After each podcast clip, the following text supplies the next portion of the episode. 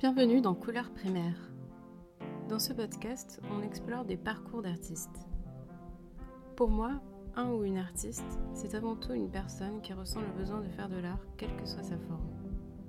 Pour d'autres, c'est un mot pompeux ou un qualificatif qu'elles et ils ne se sentent pas légitimes à employer. J'ai envie de dédramatiser ce mot et je vous invite à écouter des parcours divers, des histoires de vie qui ont ce même point commun. À un moment ou à un autre, une passion pour un art, une joie de créer. Ici, on explore ce qui fait qu'on a envie de tenter d'en faire sa carrière, ou plutôt de pratiquer son art pour un cercle restreint, ou même juste pour soi. Ce qui fait qu'on peut finir par être dégoûté de créer, et aussi ce qui fait qu'on s'y accroche coûte que coûte. Pour ce neuvième épisode, mon invitée est Delphine Trouche. Delphine est peintre. Elle m'a raconté sa rencontre fortuite avec la pratique artistique à travers une histoire d'amour qui l'a menée à étudier aux Beaux-Arts d'Avignon. Elle a ensuite poursuivi ses études aux Beaux-Arts de Bourges ainsi qu'aux Beaux-Arts de Münster et de Stuttgart en Allemagne, et cette expérience lui a permis d'observer les différences entre l'enseignement allemand et français, notamment dans la perception de la pratique de la peinture. Elle m'a parlé de son inspiration artistique et de sa manière de peindre en mélangeant des éléments abstraits et figuratifs, ainsi que de son rapport à la performance qu'elle utilise parfois comme un médium qui fait passer un message clair et direct au public. Nous avons également longuement discuté du marché capitaliste de l'art contemporain et des nécessités injustes d'avoir des capitaux sociaux, culturels et monétaires pour y naviguer sereinement. Durant cet épisode, vous entendrez un chien aboyer, mais ne vous inquiétez pas, il s'agit de Benoît, le chien de Delphine, qui est très bavard et qui voulait nous rejoindre dans la pièce où nous avons enregistré l'interview. J'espère que cet épisode vous plaira. Bonne écoute Bienvenue Delphine euh, Ma première question, c'est qu'est-ce qui t'a amené à t'intéresser à l'art? Hein. euh, Je suis tombée amoureuse de mon voisin de palier qui faisait des photographies et, euh, et je voulais euh, qu'il me regarde en fait. Voilà, et j'étais cavalière, donc je montais à cheval, c'était mon métier. Et et lui, il était étudiant aux Beaux-Arts. Et... et voilà, c'est comme ça que je me suis intéressée à l'art. Ah, c'est marrant. Et t'avais quel âge du coup à ce moment-là? Euh, Je pense 19 euh, ans. Hmm. J'étais, euh, je faisais des études pour pouvoir intégrer un IUT d'équitation et il me fallait un bac plus 2 et du coup il m'a il m'a inscrit au concours des beaux-arts euh, d'Avignon, parce que j'habitais à Avignon. Et euh, dans mes, euh, donc quand je montais à cheval, dans les concours, tu as des longues périodes où tu fais rien. Et comme je m'ennuyais, je dessinais mes chevaux. Donc je, suis rentrée au concours. Enfin, j'ai passé le concours des beaux-arts un peu par hasard. Et en montrant ces dessins de chevaux que j'avais fait pendant des heures en attendant sur les concours. Et, et étrangement, je l'ai eu. Donc je suis rentrée aux beaux-arts comme ça. Et euh, dans ta famille, du coup, c'était quoi le rapport à l'art? Est-ce que tu avais une éducation artistique un peu ou... Euh, bah, pas du tout. Enfin, mon père, il dessinait un peu pour s'amuser, mais euh, non, on n'avait pas de rapport à l'art du tout. Puis on a une famille qui n'a pas, qui a pas de rapport à l'art, en fait. Voilà. Et donc, donc c'était les Beaux-Arts d'Avignon, c'est ça, tu m'as dit. Ouais. Et ça durait combien de temps? Alors, j'ai passé je crois, euh, trois ans aux Beaux-Arts d'Avignon. Ensuite, euh, je suis partie en Allemagne pendant un an à Münster. Ensuite, je suis revenue à Avignon, je me suis fait virer. Et, euh, je suis partie aux Beaux-Arts de Bourges. Ah voilà. Et ensuite, je suis partie à Stuttgart, aux Beaux-Arts. Ok. Voilà. Mais pour moi, c'était une bonne chose parce que du coup, je suis allée au, en Allemagne et puis ensuite aux Beaux-Arts de Bourges où, les choses sont passées vraiment bien, enfin différemment et bien quoi. Ouais. Et du coup, aux Beaux-Arts de Bourges, t'es es arrivé au niveau master, c'est ça? Genre, t'avais eu ta licence à Avignon euh, Alors, ça correspond. je suis arrivée en quatrième année. Ouais, je fais ma quatrième et ma cinquième année. Ça n'existait pas trop hein, à l'époque, licence master. Et, euh, et c'était un, ouais, un beau moment, quoi. C'était un beau moment. Euh, parce qu'il y a eu euh, à l'époque Béatrice Preciado qui était venue. Ah euh, tout le mouvement post-porn qui avait été invité à faire des interventions à l'école et du coup ça a un peu changé ma vision du monde, ma vision de l'art, etc. Et voilà, donc c'était hyper intéressant. Cool. Et du coup, donc au début, quand tu es rentrée au Beaux-Arts d'Avignon, tu es plutôt en mode dessin? Tu faisais du dessin ou tu t'es mise tout de suite à la peinture? Je faisais rien du tout parce que j'y connaissais rien du tout, mais je faisais, je, faisais tout quoi. Après, j'ai eu un très bon prof de peinture euh, qui s'appelle Jean Loeb et que je remercierai jamais assez, qui était quelqu'un de, très patient, qui était un très bon professeur et qui est en outre un très bon peintre, mais qui m'a laissé perdre du temps en fait euh, avec la peinture. Ça, j'ai trouvé ça chouette. Il me disait souvent euh, continue et puis et puis j'ai bien aimé le rapport, tu vois, un peu silencieux au travail, un peu lent. Euh, c'était une mm. temporalité qui m'allait bien en fait, par rapport à d'autres médiums quoi. Et voilà. Puis très direct, tu vois, parce que tu es toujours mm. dans un rapport euh, finalement assez physique quoi. Ça part du bras, euh, ça arrive sur un support. C'était à, c'était à ma portée quoi. Voilà. et donc après, tu es allée à Stuttgart, c'était ça? Après, je suis allée à Münster. ça, c'était super parce que c'était euh, des classes allemandes, tu sais, donc tu as un professeur et puis tu as tous les étudiants, donc c'était très international, on était dans un atelier, on travaillait jour et nuit, enfin on vivait vraiment à l'école, ça n'existe hmm. pas vraiment en France ça, mais euh, on dormait là-bas, on mangeait ah là-bas, genre en mode pensionnat, euh, école quoi. Bah théoriquement non, mais comme on bossait tout le temps, c'était c'était aménagé pour, il y avait des douches, il y avait une cuisine, on pouvait rester là tout le temps, donc... Donc ça, c'était super. Puis j'ai appris euh, enfin, la peinture allemande, qui était chouette, quoi. Enfin, c'était de la belle manière d'enseigner, je trouvais, mais bon, voilà. Et après Bourges, euh, et puis après, euh, après, je suis allée à Stuttgart. En fait, je suis allée en Chine à un mmh. moment, et j'ai rencontré un, un gars qui était prof à Stuttgart, et je lui ai dit, tu veux pas me prendre dans ta classe? Il m'a dit, ok, vas-y. Et j'ai continué un peu là-bas. Et après, je suis rentrée en France, à Paris. Et euh, est-ce que tu développerais un peu sur euh, le côté peinture allemande, peinture française? Enfin, Tu as trouvé des différences dans l'approche de la peinture, de l'enseignement? Bah, À cette époque-là, oui. Euh, aujourd'hui, ça serait peut-être différent. Mais, mais quand moi j'étais étudiante, c'était vraiment le truc le plus ringard de la planète de faire de la peinture. C'était hyper complexant. On était vraiment. on était des has quoi. Enfin, on, on l'est probablement toujours, mais mais en Allemagne, c'était pas le cas. Enfin, il n'y avait pas vraiment de différence euh, dans le traitement euh, des, des médiums, quoi. Donc, euh, donc c'était plus de cet ordre-là. On, bossait vachement. on avait le droit de se tromper. On faisait des toiles énormes, puis des fois pas des tout petits trucs. Et puis il y avait une espèce de d'émulation dans le travail qui était très dense. Qu'on travaillait vraiment beaucoup, quoi. Alors évidemment il y avait la peinture allemande qu'on connaît que tout le monde connaît, mais, euh, mais c'était surtout une, aptitude au travail qui était un peu différente. Quoi.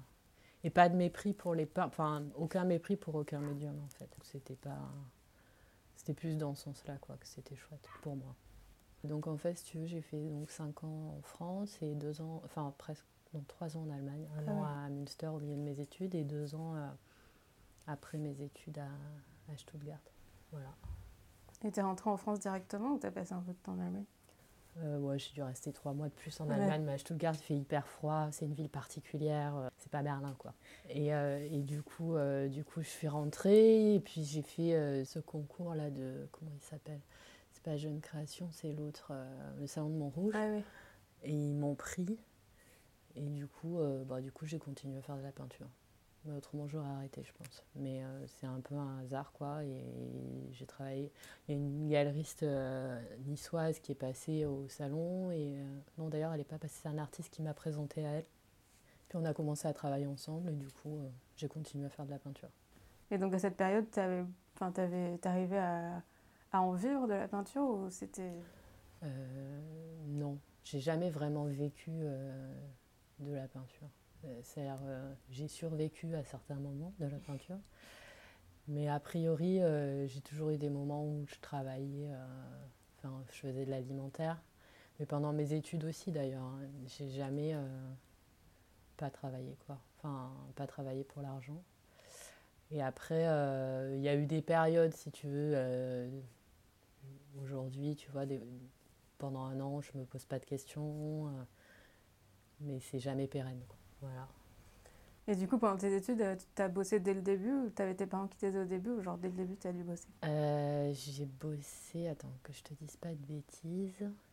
Parce qu'en fait, j'ai pas dit à mes parents que j'étais au Beaux-Arts. J'y croyais que j'étais à la fac. Mais quand, euh, quand je leur ai dit et que j'ai voulu euh, prendre un appart, etc., bon, il a fallu que je travaille. Quoi. Donc, euh, voilà. Donc, ouais, j'ai bossé toutes mes études. Je crois qu'il y a une année, quand j'étais à Bourges, où j'ai pas travaillé parce que je n'avais pas trouvé de boulot. Et puis, j'avais un peu tiré sur la corde. Et, et je vivais en coloc. Enfin, je me débrouillais un peu autrement. Mais mais sinon, non, j'ai toujours, ouais, j'ai toujours travaillé. Hmm. Moi, j'ai vraiment fait tous les métiers de la terre. Hein. J'aimais travailler à, l'accueil d'une banque privée, si tu veux. et, euh, voilà, et en fait, cet aller-retour, euh, j'allais dire, entre le milieu du travail euh, non qualifié, parce que j'étais pas qualifiée, ça m'a ça m'a quand même permis de garder un pied un pied dans le réel si tu veux j'ai pas passé mon temps à, à faire abstraction des, de la plèbe dont je fais partie, tu vois ce que je veux dire. et ça, c'était pas mal. Et euh, c'était important pour moi. Je te dis pas que j'aime bosser, j'aime pas ça, mais, euh, mais voilà, j'ai fait du sport euh, dans des associations LGBT, etc. Et ça m'a permis de, bah, de continuer à penser les choses dans le réel, en fait, pas que dans le milieu de l'art, un peu finalement que je trouve assez déconnecté euh, de la majorité des gens. Donc ça, c'était pas mal. Enfin, je, ne devrais pas dire ça parce que c'est pénible de travailler, mais en même temps, euh, je trouve que ça, ça empêche de. Enfin, ça m'a empêché en tout cas de me couper complètement du réel, quoi. enfin, de la bien-pensance et des, des, choses que. Il y a aussi ça, c'est-à-dire qu'il y a une manière de penser euh, dans le milieu dans lequel on vit avec des choses qui nous paraissent complètement évidentes, euh, sauf qu'elles le sont dans le milieu d'art, mais pas du tout ailleurs. Et euh, en fait, il n'y a pas de monopensée. Hein. Enfin, y a... Et, si on, enfin moi quand je restais complètement dans le milieu de l'art, entourée d'artistes, etc. enfin j'avais complètement oublié euh, le reste du monde en fait. Et ça pour moi c'était pas une bonne chose. Ça peut l'être, mais mais tu sais, je t'ai raconté, il m'est arrivé ce truc enfin, dans cet assaut de, de sport, là, de voler, où, euh, où les gars, euh, enfin, donc c'est une asso LGBT, donc tu as, on va dire, 300 mecs et 70 nanas, et, euh, et on a demandé la parité au sein de, du conseil d'administration du CA de cet assaut. Et en fait, elle a été refusée pendant deux ans, et elle l'est toujours, on se bat toujours pour ce truc-là.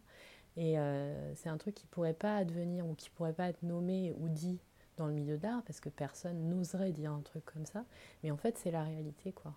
Et c'est euh, la réalité dans un milieu quand même élitiste, parce qu'on est à Paris, parce que euh, cet assaut, elle est, son siège est dans Paris. Euh, les, gymnases sont dans Paris, dont certains dans le Marais, etc. Et on est encore dans des problématiques qui datent des années 50, de savoir si on a le droit d'avoir la parité ou pas dans un conseil d'administration d'une asso sportive sans, grande ampleur, tu vois. Et en fait, euh, sortir du milieu de l'art, ça, permet aussi de remettre un peu les pendules à, l'heure sur euh, ce que c'est le réel euh, de tout le monde, en fait. Donc voilà. Ouais. Ah ouais, c'est vrai. T'as raison. Et du coup, en tant que personne qui connaissait pas du tout le milieu de l'art et tout, est-ce que les études, ça, ça correspondait à tes attentes de ce que tu imaginais être des études d'art? Bah, du coup, j'avais pas vraiment d'attente parce que je n'imaginais pas trop ce que ce que c'était. Hum, donc en fait, ça m'a donné. Ce que je peux te dire, c'est que ça m'a donné des velléités que je n'avais pas du tout et euh, sur lesquelles je suis complètement revenue aujourd'hui. Mais euh, non, je crois que ça, a été. Enfin, si j'avais dû décrire avant de faire des études ce que ce qu'était pour moi le milieu de l'art, euh, j'aurais été complètement à côté, je pense. Mais, euh, mais pour moi, les études des beaux-arts, c'était plus une école de la vie, en fait, qu'une école euh, d'art. Enfin, c'est un peu la même chose en y réfléchissant. Mais, euh, mais voilà, mais si tu veux, j'avais aucune idée de, de ce que c'était. tu vois, je, je viens d'un tout petit village, j'avais aucune idée de, de ce que c'était qu'une exposition, de, de ce que c'était l'art. Euh, même Paris, j'y étais allée une fois dans ma vie quand j'avais 7 ans et j'étais complètement fascinée, mais euh, j'avais enfin, aucune espèce d'idée de ce monde-là, quoi. Ni du monde tel qu'il est, enfin du monde du travail de l'art contemporain, mais, mais même du, monde de, l'art contemporain fantasmé, quoi. Tu vois, je, c'est pas mon truc, quoi. Je savais pas ce qui se passait. Ouais, je connaissais Charlie Chaplin, en gros, quoi. Voilà. Et euh, est-ce que tu trouves que l'école, enfin les écoles, du coup, les différentes écoles, t'ont préparé à la sortie d'école, en fait, sur le monde de l'art? Et puis aussi, je suis curieuse de savoir s'il y a une différence en Allemagne par rapport à la préparation de sortie, tu vois. Alors, je pense que pour Enfin, là, je vais te parler, c'est très personnel parce que je peux peux pas parler pour les autres là-dessus, mais euh, moi, je pense que j'avais beaucoup de, de projections par rapport au milieu de l'art. Je pensais que c'était un, un, milieu euh, très contestataire. Euh, j'étais étudiante, mais qui échappait au capitalisme forcené. Enfin, j'étais très très loin d'imaginer que c'était. Mais j'aurais dû imaginer parce qu'en fait dans toute l'histoire de l'art, euh, ça, a été comme ça. Ça a été euh, l'art est dans des milieux privilégiés ou côtoie des milieux privilégiés et enfin l'art officiel en tout cas. Quoi. Et du coup, euh, ouais, non, la sortie des Beaux-Arts, j'étais encore en train de planer en me disant qu'on allait changer le monde, quoi. Donc, et que c'est ce que j'étais en train de faire. Et, que, et après, la, la, claque sur Ouais, ça a été très violent de me rendre compte qu'en fait, euh, non, il y avait euh, un capital social à avoir, un capital financier à avoir, que par ailleurs, j'avais pas du tout. Et que l'enjeu, c'était pas, c'était pas de faire euh, de la politique au sens large, mais, mais bien de, de s'intégrer à un milieu. Quoi. Il, y avait, il y avait ça, en fait. Et moi, j'avais pas du tout les, les armes pour ça. Enfin, les armes, je sais pas si on doit dire les armes, mais j'avais pas du tout réfléchi à tout ça en plus alors dans ce sens-là, je peux te dire que l'école ne m'a pas préparée. Mais, euh, mais peut-être qu'elle m'a préparée, que j'ai pas saisi euh, les warnings qui m'ont été donnés. J'en sais rien en fait. Je peux dire que moi, j'étais pas prête. Après, est-ce que c'est euh, la faute de l'école ou, ou, le fait que j'étais complètement aveugle à, à ce qu'on me disait C'est possible. Et en Allemagne, c'était un peu différent parce que si tu veux, on était il y avait déjà la Sparkasse, tu vois, la banque qui finançait les étudiants, qui finançait des expos. Il, y avait des, collectionneurs qui venaient à l'école. Il y avait, euh, euh, on organisait beaucoup d'expositions, ce qui n'était pas du tout le cas en France, en tout cas à, l'époque où, moi j'étais étudiante. Ouais, il y avait quand même un, rapport euh, marchand qui existait déjà au sein de l'école. On faisait beaucoup plus de concours. donc dans ce sens-là, c'était un peu différent. Moi, je, me rappelle, quand j'étais à Stuttgart, j'avais fait une expo en galerie, par exemple, j'étais étudiante. Euh, alors après, je ne sais pas aux Beaux-Arts de Paris comment ça se passe, mais euh, dans, les, dans les écoles où j'ai été étudiante, c'était pas du tout envisageable de d'être en galerie avant d'être sortie de l'école. Enfin, voilà. Après, euh, ça existe peut-être, hein, mais moi, c'était pas mon cas. Voilà. ouais, bah, en tout cas, moi, juste pour faire une remarque sur le fait qu'on nous prépare ou pas, moi, je trouve que le problème, quand même, c'est certes, l'art a toujours été du côté du pouvoir, mais d'un autre côté, j'ai l'impression qu'actuellement, dans le milieu de l'art, on prétend que c'est pas le cas, tu vois. Alors qu'avant, on prétendait pas que c'était pas le cas. Genre, tu travaillais pour le roi ou je sais pas quoi. Enfin, tu vois ce que je veux dire Il y avait un côté où c'était clair et net, tu vois. Genre là, je trouve qu'il y a un côté où, genre. Euh, enfin, on fait style qu'on est ouvert d'esprit ou je sais pas quoi, en fait, mais au final, c'est pour atterrir dans un système euh, totalement euh, capitaliste dont en fait on ne parle pas vraiment, je pense. Enfin, tu vois. Ouais, moi j'y ai réfléchi à ça. Euh, mais euh, en gros, euh, dans les années 80, ils ont ouvert les fracs. en fait, ils ont mêlé l'État au milieu de l'art. Et je, pense que moi, je suis vraiment le produit de ce moment-là, c'est-à-dire où on a cru à un moment que l'art appartenait au peuple, que c'était. et je crois qu'il y a eu une volonté politique à un moment de la démocratisation de l'art, avec même la, création des médiateurs culturels, de ce genre de métier, quoi.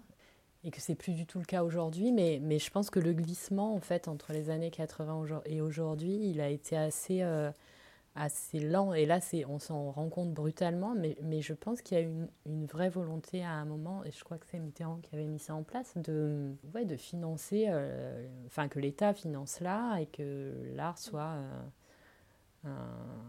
quelque part un bien public. Quoi. Et je crois qu'il y a eu cette volonté à un moment et, euh, et que ma génération euh, a pu croire en fait qu'on pouvait être artiste sans avoir les capitaux de départ. Euh, je, je l'explique un peu comme ça parce qu'effectivement, là, on est dans un espèce de, double discours où, où j'ai l'impression que les artistes, si tu veux, ils appartiennent soit à une catégorie sociale, soit à une autre, et faire croire à des gens, à des jeunes artistes que on peut vivre pendant dix ans, s'offrir un atelier un appartement euh, et travailler autant que quelqu'un qui ne va pas avoir de soucis financiers, qui ne va pas avoir de problème pour euh, s'offrir un atelier, qui va avoir le capital social nécessaire pour euh, rencontrer les bonnes personnes au bon moment.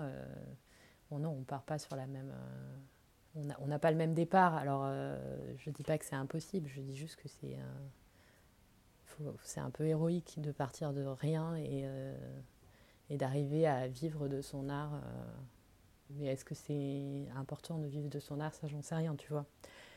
Mais, euh, je crois qu'il ne faut pas, enfin, faut pas faire croire à des gens qui n'ont pas le capital social et pas le capital culturel et pas le capital financier qui... que ça va être simple. Parce que c'est, euh, je crois que c'est pas simple. Mais bon. Ouais. Euh, et du coup, après l'Allemagne, est-ce que tu es allé à Paris ou tu es retourné dans le sud? Euh, après l'Allemagne, attends, que je te dise pas de bêtises. Non, tout de suite après l'Allemagne, parce que j'avais passé une année en France à un moment. Tout de suite après l'Allemagne, je suis allée à Paris. Ouais, je suis allée à Paris. Euh, j'ai vécu un peu à Marseille à un moment aussi, mais je ne saurais plus te dire quand. Et moi, je suis allée à Paris. Mm. Et c'était parce que Paris, c'était, enfin, tu voyais Paris comme la ville où il fallait être pour être artiste? Enfin, c'était pour cette raison-là ou c'était pour d'autres raisons? Non, ah, euh, je ne me suis pas posé la question comme ça. Moi, j'adore Paris, c'est une ville que j'aime beaucoup. Euh, donc, si je devais rentrer en France, euh, je rentrais à Paris. J'étais pas une... Moi, je suis née à la campagne et pas toujours évident la campagne. C'est chouette, hein, mais j'avais envie, tu vois, j'étais une jeune femme aussi, j'avais envie de m'amuser, de faire la fête et de profiter des fastes parisiennes. ouais. Alors, ah ouais, je me demandais, alors, euh, du coup, ta peinture, c'est une sorte de mix d'abstrait, de, on pourrait dire figuratif, enfin de, en tout cas de créatures qui ont l'air plus figuratives. Mhm. Euh, et je me demandais quand est-ce que tu avais développé ce, enfin, cette façon de faire des images. Est-ce qu'à la base, tu faisais que de l'abstrait ou que du figuratif? Et après, enfin, comment c'est arrivé ce truc? Ah, euh, Je faisais vraiment que de l'abstraction, mais beaucoup plus raide qu'aujourd'hui. Tu vois, je réfléchis, j'essaye de te dire en fait, pour moi, la, figuration, c'était formuler des choses. Euh, et je crois que j'avais rien à formuler, en fait. J'ai, je pouvais rien affirmer euh, de très simple. Enfin, dans ma tête, c'était plus... La narration, ça me posait un problème de manière générale. Euh, mais ça me, posait aussi un problème dans la littérature que je lisais.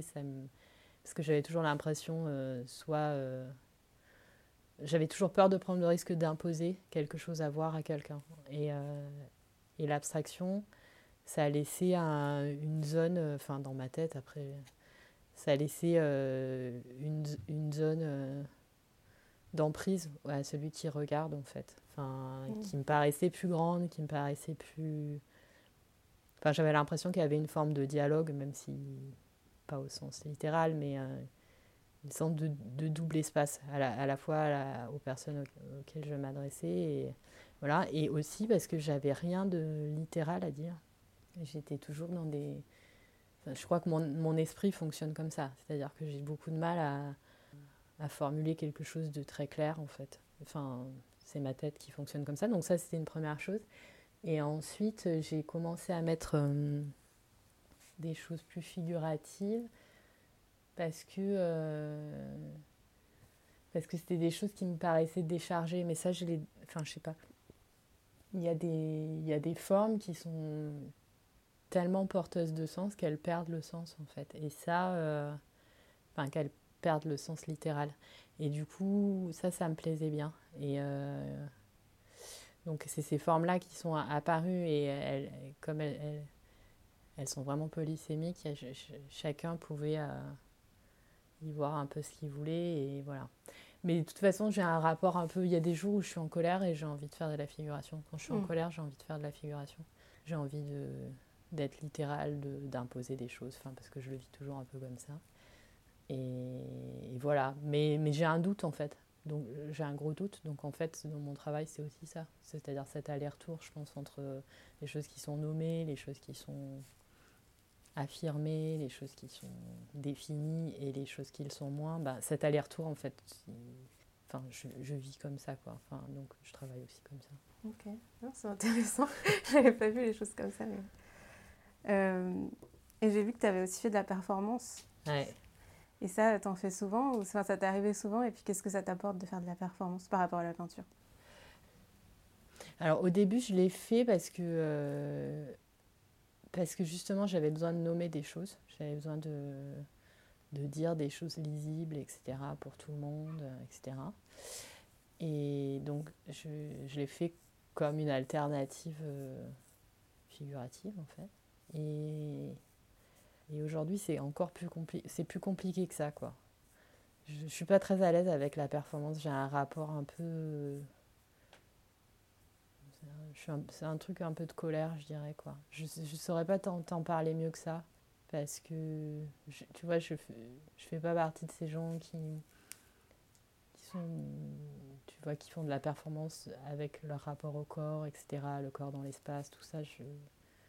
je, je enfin, pas de leur filiation en tout cas. Et il y a un truc douloureux pour moi dans la performance aussi, c'est toujours, euh, c'est toujours un gros danger, c'est peut-être une envie d'être, tu vois, de re-rentrer dans le, dans, dans le social, c'est-à-dire social pour, c'est-à-dire je suis obligée de me mettre en, en rapport avec les autres, tandis mmh. avec la peinture, je suis pas du tout obligée de faire ça. Hein. Je peux faire ça dans mon atelier et c'est exposé, et voilà. Et là, je suis en prise directe avec les autres humains, donc euh, donc c'est à la fois très douloureux, c'est euh, c'est pénible. J'ai raté une performance, euh, enfin raté. Moi, je l'ai pas raté pour moi, mais elle a été très mal reçue une fois, et c'est toujours très violent comme ça. Ah oui. il y a une espèce de sincérité là-dedans qui est directe où on est vraiment tout nu quoi enfin mm. pas, pas physique enfin pas littéralement tout nu mais il y a un rapport frontal, quoi. Ouais, il y a un rapport frontal qui est un peu. Euh, bon, je suis pas très, en... je suis pas très en paix avec tout ça, de toute façon. C'est à explorer. Quoi. Euh... Euh, je me demandais comment tu trouvais ton inspiration par rapport à tes peintures. Est-ce que c'est un truc qui te vient, euh, disons, euh, comme ça sur le moment, quoi, ou tu prévois ton image avant? Tu as des images en tête que tu que après tu mets sur le sur la toile Ouais, je crois que pareil, tu vois, je suis pas très euh, directe, quoi. C'est-à-dire qu'il y a des moments où je vais être euh, poreuse, quoi, tu vois, aux choses qui m'entourent, euh, tu vois, mais je m'en rends pas compte, en fait. Hein. C'est vraiment très inconscient, quoi. Et, et puis un jour, ça arrive dans le travail, mais sans même que je m'en rende compte, en fait. C'est-à-dire qu'il y a des... Il y a, ouais, il y a des choses que que j'incorpore, quoi. Euh, c'est vraiment le mot, incorporer, quoi. Euh, de manière complètement inconsciente, tu vois, en, vivant, quoi. Et euh, qui. Ouais, qui. Voilà. Et d'un coup, ça sort, quoi. Mais ça sort pas de manière. Pareil, pas de manière consciente, ça vient s'ajouter à un répertoire de formes que j'ai déjà, et puis ça change un peu, et puis c'est pareil pour le, rapport coloré, voilà. Ouais, c'est des choses qui viennent au fur et à mesure. Ouais, c'est plutôt au fur et à mesure. Après, euh, je prends rarement des vraies décisions. Euh. Enfin, je, les prends à, à, force de travail, mais je les prends pas de manière euh, consciente en tout cas. Mmh. la peinture, c'est un milieu assez masculin. Enfin, en tout cas, je trouve que c'est un médium qui est assez masculin. Enfin, mmh. ils le sont tous, mais disons que je sais pas, je trouve que genre la sculpture et la peinture, c'est des trucs traditionnellement on voit des mecs peintent et euh, du coup, je me demandais comment tu vivais le fait d'être euh, une femme peintre. Et si tu avais déjà. Enfin, je veux dire, j'imagine que tu as déjà vécu la misogynie, mais si tu avais déjà vécu la misogynie frontale ou pas en fait. Bah, ça dépend ce qu'on appelle la misogynie frontale. Euh... non, parce que la misogynie dans le milieu de l'art, c'est rarement frontal. On te dit jamais. Enfin, quoi que si, en fait. Si, si. On a entendu. Ouais, si, si, on a entendu dire, et lu d'ailleurs, je ne sais plus qui, dire que les, les, femmes ne savaient pas peindre. Donc oui, si, ça, ça existe frontalement, mais si vous voulez, il n'y a jamais quelqu'un qui m'a regardé dans les yeux et qui m'a dit T'es une femme, donc tu peux pas peindre. Ça, ça m'est pas arrivé. Mais j'aurais presque préféré que ça arrive dans ce sens-là. Mais enfin, la misogynie, elle est, elle est partout, tout le temps. Donc c'est. Comment. Je sais. Enfin, on, pourrait parler. Euh, je peux te donner un exemple comme ça, euh, complètement idiot. Euh, et là, je parle même pas des. Je parle d'un artiste, tu vois, un mec avec qui je partageais mon atelier, donc qui était peintre, qui est toujours peintre d'ailleurs. Et j'ai un pote qui vient à l'atelier, qui est sculpteur. Donc moi, je suis peintre. Et le mec avec qui j'étais dans l'atelier demande à mon pote sculpteur comment on enduit une toile. Et ça, ça fait des mois qu'on est dans le même atelier, quoi. Et moi, je suis peintre. Et en fait, ça, donc moi, je réponds parce que je me sens concernée quand même. Donc je lui dis, ben voilà, tu fais ton gesso comme ça, tu peux faire un gesso machin, parce qu'il avait des problèmes de gesso qui, qui craquelaient. Et, et il a fallu que ce soit mon pote qui lui dise la même chose, en fait. Mon pote qui est sculpteur, qui n'est pas mm. peintre. Pour, pour qu'il valide, en fait. Euh, donc ça, ça, ça m'arrive tout le temps. C'est-à-dire ce genre de, de crédit qu'on va apporter à la parole d'un homme, même techniquement, quoi. Ça, c'est très courant. Il y a ça, il y a le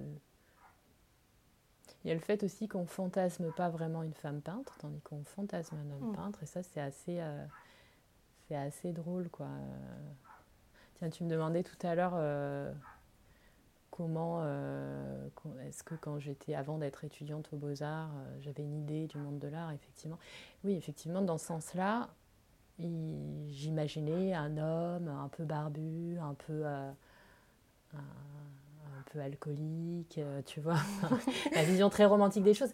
Mais on imagine assez mal une femme euh, euh, pas coiffée, un peu alcoolique, en train de peindre dans son atelier, sans penser à, à, quelque chose de négatif. Donc ouais, tu vois, dans, dans cette image-là. Et ensuite, il y a toujours ce truc où on doit être, nous, irréprochables, c'est-à-dire et pas les hommes. C'est déjà irréprochable dans tout ce qu'on dit, etc. Parce que, mais ça, c'est valable partout. C'est valable en politique, c'est valable. Puis on n'a pas, on pas le droit non plus d'être. Euh, on n'a pas le droit de, parler trop fort. On n'a pas le droit. Euh, on, doit être euh, des, femmes bien, quoi. Tandis qu'un homme, il n'a pas besoin d'être un homme bien pour être un peintre. Et, ça craint toujours un peu une nana.